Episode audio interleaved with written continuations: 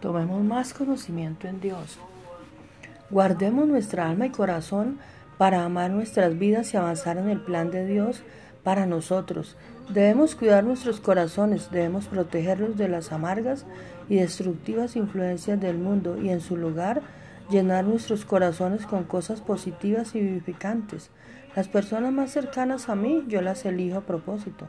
Son personas con las, que, es fácil llevarse bien, alentadoras, positivas y que persiguen un carácter piadoso. Por sobre todas las cosas cuida tu corazón, porque de él manda la vida. Proverbios 4:23. Y no os adaptéis a este mundo, sino transformaos mediante la renovación de vuestra mente, para que verifiquéis cuál es la voluntad de Dios, lo que es bueno, aceptable y perfecta. Romanos 12:2.